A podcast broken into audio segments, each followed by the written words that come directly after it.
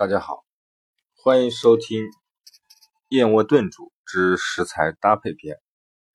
燕窝性平味甘，在搭配炖煮的时候，讲究的是清淡柔和，和各种食物搭配起来炖煮，也不会有不良反应。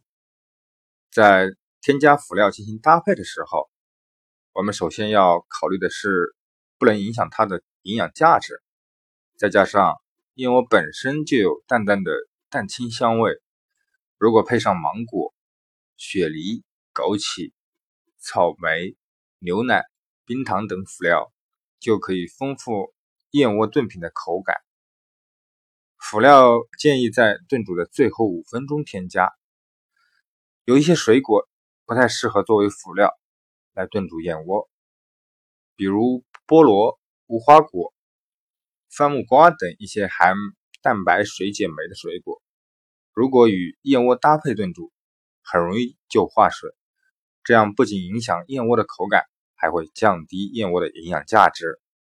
最后提醒大家，为了保证燕窝功效得以体现，用燕窝进行食补讲究循序渐进，建议长期坚持小量食用，每次三到五克为宜。如果每天都食用，建议每天三克即可，空腹服用最易吸收。